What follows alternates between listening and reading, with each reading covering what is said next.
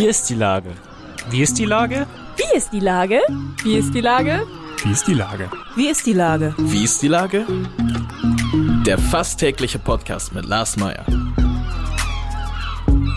Wie ist die Lage? Unser fast täglicher Podcast als Kooperation von der Mopo und der Gute-Leute-Fabrik spürt tagesaktuellen Fragen nach. Seit 2020 kommen prominente Lenker und unbekannte Denker, also Barkeeper, Bäckerinnen oder Bürgermeister, knapp 15 Minuten zu Wort. Die Auswahl ist rein subjektiv, aber immer spannend und überraschend. Mein Name ist Lars Meyer und ich rufe fast täglich gute Leute aus Hamburg an. Unser Partner, der das diese Woche möglich macht, ist Asklepios. Wir stehen ein für eine gesunde, bunte, tolerante Gesellschaft, weil wir alle anders sind und uns das mehr vereint, als dass es uns trennt. Darum machen wir keine Unterschiede. Asklepios Kliniken. Das war Werbung. Herzlichen Dank. Heute befrage ich Professor Dr. Med Caroline Tonus von der Asklepios Klinik in St. Georg. Ahoi, Frau Dr. Tonus. Ahoi. Liebe Frau Dr. Tonus, Sie sind Fachärztin für Chirurgie, Viszeralchirurgie und Proktologie. Warum haben Sie einem so komplizierten Gebiet angenommen? Nur Pflaster aufkleben ist nicht Ihr Ding, oder? Nein, ich würde sagen, dass ich das Handwerk liebe. Und Viszeralchirurgie steht ja für das Viszerum, also für die Eingeweide. Und mit feinem Fädchen im Bauch zum Beispiel den Darm nähen, das gefällt mir. Und es, jetzt äh, sehen es mir die Unfallchirurgen nach durch die Krebserkrankungen, die man ja auch behandelt, ähm, ist auch das Gehirn gefordert. Also Kombination aus Technik und Geist. Wie oft haben Sie denn eigentlich so eine OP? Ist das täglich oder ist es ehrlich? Okay. Ja, es gibt ja natürlich die einfache Bauchchirurgie, da gehört die Entfernung der Gallenblase wegen eines Steins dazu oder die akute Blinddarmentzündung oder der Leistenbruch, aber natürlich auch Tumoroperationen täglich. Ich habe äh, gerade von einem Bekannten gehört, dessen Bruder hat eine zehnstündige OP über sich ergehen lassen müssen. Nicht als Arzt, sondern als Patient. Wie lange dauern denn Ihre OPs so im Schnitt und was war Ihre längste? Längste habe ich wahrscheinlich erfolgreich verdrängt und das hängt schon, wie Sie sagen, am Fach. Und ich würde sagen, so unsere längeren Operationen dauern zwischen vier und sechs Stunden im Mittel. Gibt es Ausreißer nach oben und nach unten. Jetzt komme ich ja eher so aus dem kreativen Bereich. Das heißt, im Zweifelsfall lasse ich mich auch gerne ablenken von meiner Umwelt, weil ich natürlich ständig Einflüsse aufnehme. Aber wie kann man sich denn sechs Stunden da so konzentrieren? Weil im Grunde äh, hängt das Leben des Patienten ja an ihrem Faden. Ne? Wir sind ein Team, das hängt an uns. Stimmt, fokussierend in bestimmten Abschnitten. Da gibt es natürlich auch Routine, wie das Aufmachen oder Verschließen eines Bauches.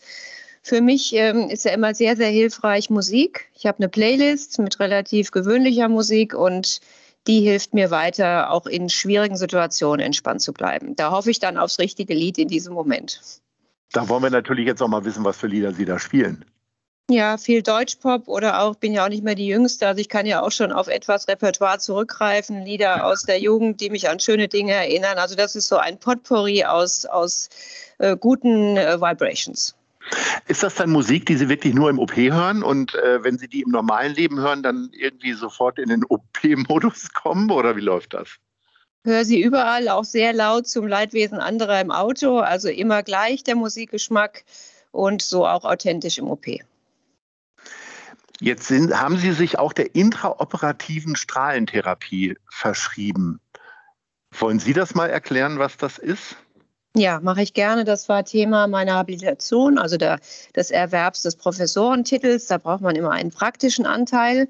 Und das darf man sich so vorstellen, dass ein lokal fortgeschrittener Tumor ohnehin operiert wird oder operiert werden muss.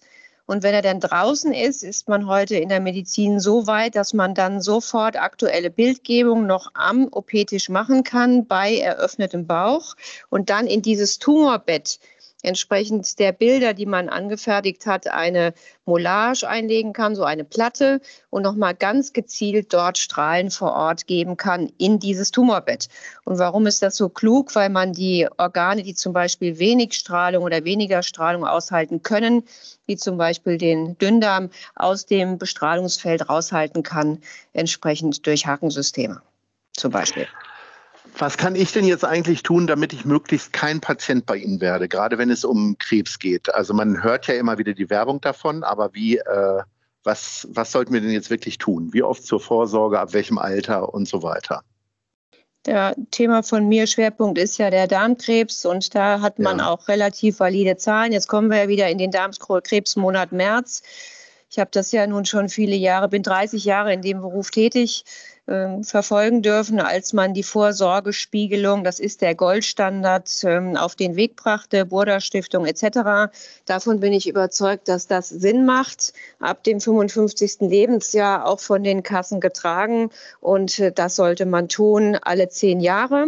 Wenn man Polypen hat, entsprechend häufiger was kann ich sonst noch so tun? Also äh, in Richtung Ernährung gibt es man liest das ja immer, ne? das ist gut für oder gegen Krebs und so weiter und so fort. Ja, da Was muss ich immer so ein bisschen, davon? ja, Entschuldigung, muss ich immer so ein bisschen ja. enttäuschen, weil richtig, ähm, wie wir sagen, ja, durch Studien untermauert ist es dann doch nicht wirklich. Wir sagen ja immer wenig rotes Fleisch und viel Gemüse, ähm, fünfmal Obst am Tag am besten oder Gemüse. Ähm, aber all das, ähm, richtige Evidenz, wie wir als Mediziner sagen, gibt es dafür nicht und auch für all die anderen Dinge, Sport treiben und ähm, sich bewegen, nicht zu viel sitzen. Aber wie gesagt, ich bin Naturwissenschaftler und ähm, das fällt mir schwer. Solange ich das Thema jetzt verfolge, wird das immer wieder propagiert, weil es zu einer gesunden Lebensweise gehört. Aber wirklich bewiesen ist es leider nicht. Aber was man weiß, ist, dass diese Polypen, diese, die, wie soll man es vorstellen, wie so kleine Pilzchen aus der, die aus der Schleimhaut entstammen, dass mhm. die irgendwann entarten können und dass man die abtragen sollte, damit sie gar nicht erst so groß werden, um dann irgendwann sich zu einem Krebs zu entwickeln. Das halte ich für, das ist nachgewiesen, das ist bewiesen und das sollte man tun. Es gibt ja diesen äh, wunderbaren Spruch, dass äh, Schuster die schlimmsten Schuhe haben. Äh, wie gesund leben Sie denn als Ärztin? Tja, also ich esse gerne gut und vielfältig. Ähm, ich bin nicht im Sport verschrieben, aber ich glaube, dass ich mich durch meinen Beruf auch allein schon amopetisch genug bewege. Aber wie gesagt, Sport ähm, äh, habe ich dann doch lieber von der Couch und schaue mir den Fußball an. Und ähm, naja, so mittelprächtig. Wann ist denn eigentlich die beste Zeit für Sie, jetzt vom Biorhythmus, her äh, eine OP zu machen? Ich meine, aussuchen können Sie sich ja nicht, wenn Unfallopfer reinkommt. Aber ähm, wenn eine geplante OP ist, wann ist die und wie sieht Ihr Tagesablauf vorher aus? Ja, also vom Biorhythmus bin ich ganz klar Nachtmensch. Also das kommt natürlich den geplanten Operationen nicht entgegen. Aber ja. keine Angst, ich bin schon sortiert, auch am frühen Morgen. Also das bringt die Chirurgie, ist ja mein Traumfach nach wie vor, nach all den Jahren leider mit sich, dass man früh aufstehen muss. Das ist das einzige Manko, sage ich immer. Und die Chirurgie fängt früh an. Das ist auch typisch deutsch. Und wir fangen um 8 Uhr im OP an wobei ich äh, zuvor immer zunächst mal auf Intensivstationen gehe, um mir kritisch kranke Patienten anzusehen und auch zu entscheiden, ob man an diesem Tag bei diesen Patienten oder Patientinnen noch etwas machen muss. Dann besprechen wir uns im Team. Ich sage immer, Kommunikation ist ein ganz wesentlicher Baustein der guten Medizin. Und dann geht's los im OP. Und bei der ersten OP bin ich meistens nicht vertreten. Also dann trage ich doch meinem Biorhythmus etwas, ähm, komme ich etwas entgegen. Das heißt, Sie steigen dann erst um 11 Uhr äh, in den OP-Saal und dran ans Messer. Roundabout. Wie es passt. Sie kommen ja aus Offenbach ja. und sind aber glühender HSV-Fan. Wie passt das denn bitte zusammen? Ja, ich bin im schönen Offenbach, wie gesagt, groß geworden, bin auch nach wie vor äh, Mitglied bei den Offenbarer Kickers, Traditionsverein für die, die sich im Fußball auskennen. Dann haben wir da auch die Tragödie bis zur vierten Liga erlebt und dachten, wunderbar, jetzt kommen wir nach Hamburg und erste Liga, äh, prima. Und mussten uns dann ja entscheiden zwischen ähm, zwischen St. Pauli und dem HSV. Wir haben uns für die Rothosen entschieden und dann natürlich gedacht, jetzt sind wir am Olymp. Ähm, sozusagen angekommen, aber haben dann letztendlich bin, wir sind 2011 nach Hamburg gezogen, einen Niedergang erlebt bis zum Abstieg. Also ich kann nur sagen, Fußball, das ist keine Erfolgsgeschichte für unsere Familie.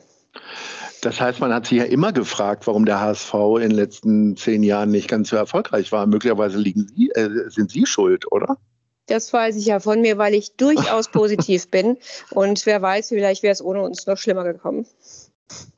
Sie haben noch ein anderes Hobby, äh, das ist die Farbe Pink. Das heißt also, wenn man, ich sag mal, im OP unterwegs ist, dann hat man ja dezentes helles Grün an. Ansonsten hat man, glaube ich, als Arztkittel äh, einen weißen Kittel an. Bei Ihnen schimmert es aber immer mal wieder pink durch. Wie kommt das?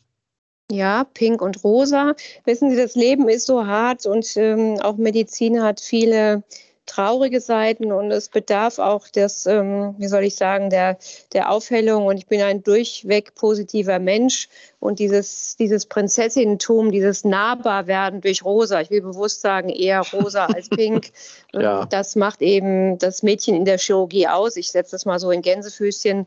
Ich bin ein Arzt, der sich sehr öffnet und auch Nähe zulässt. Und dazu passt auch diese, diese ähm, zugängliche Farbe. Und es ist ein bisschen ein, ein Kokettieren mit Weiblichkeit. Ich glaube, das ist auch noch ein ganz wichtiger Aspekt. Viele fühlen sich in der Chirurgie so benachteiligt. Da kann ich auf diesen Genderzug überhaupt nicht aufspringen, sagt mir, ist es immer gut ergangen, ganz im Gegenteil eher gefördert worden und bin eben immer, und dann will ich das nochmal ähm, wiederholen, das Mädchen in der Chirurgie geworden, groß geworden in dem Ambiente und habe mich da bis heute sehr wohl gefühlt, immer als Frau. Ich habe nie versucht, männlich zu sein. Ich bin meinen Weg gegangen auf meine Art und Weise und dafür ist dieses Rosa so ein Stück weit Sinnbild. Finde ich eine ganz wunderbare Einstellung. Gratuliere dazu. Wir sind leider schon am Ende unserer kleinen äh, Plauderrunde. Allerdings brauche ich natürlich noch die Top 3 von Ihnen. Und ich habe gedacht, wenn Sie den ganzen Tag am Operieren sind und dann noch sich um den HSV kümmern müssen, möglicherweise, ist ja auch stressig. Wo verbringen Sie denn am liebsten Zeit zum Ausspannen? Was ja. ist denn eigentlich Platz 3 dann dabei? Fangen wir hinten an, also sehr gerne hier vor den Türen von St. Georg das Seehaus mit dem wunderschönen Blick über die Alster und wenn da im Sommer die Sonne untergeht und man was Gutes essen und trinken kann, ein Traum. Und Platz zwei. Tja, die Mädchen gehen auch gerne shoppen. Das ist ganz klar das AEZ in Poppenbüttel. so, und dann Platz eins. Was soll es schon sein? Man leidet auch manchmal gerne der Volkspark. Gänsehaut pur am Volkspark, wenn man die, die heimischen Lieder singt. Ja, wann sind Sie das letzte Mal da gewesen? Da war ja jetzt auch ein bisschen Essig wegen Corona oder so. Oder gehörten Sie dann zu den ersten, die da wieder hingegangen sind?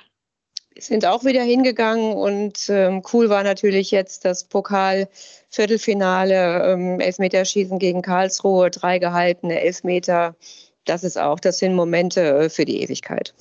Und äh, am nächsten Tag dann eine OP mit Schwung oder äh, vorsichtshalber erstmal gar keine angesetzt? immer Schwung. Chirurgen haben immer Schwung. Morgens, wie gesagt, muss er bei mir erst noch kommen, aber bis ich hier eingetroffen bin, äh, doch, wir haben einen hohen Leistungslevel und wir sind einfach äh, durchweg Schaffer, ne? so die, die anpacken. Professor Dr. Med Caroline Tonus, das hat viel Freude bereitet, äh, nicht nur durch den Ausflug ins Pinke, sondern auch ein bisschen was Fachliches von Ihnen zu erfahren. Ich bedanke mich recht herzlich und äh, wünsche Ihnen allzeit guten Schwung. Bis dann. Herzlichen Dank, hat Spaß gemacht. Tschüss. Jo, bis dann. Tschüss.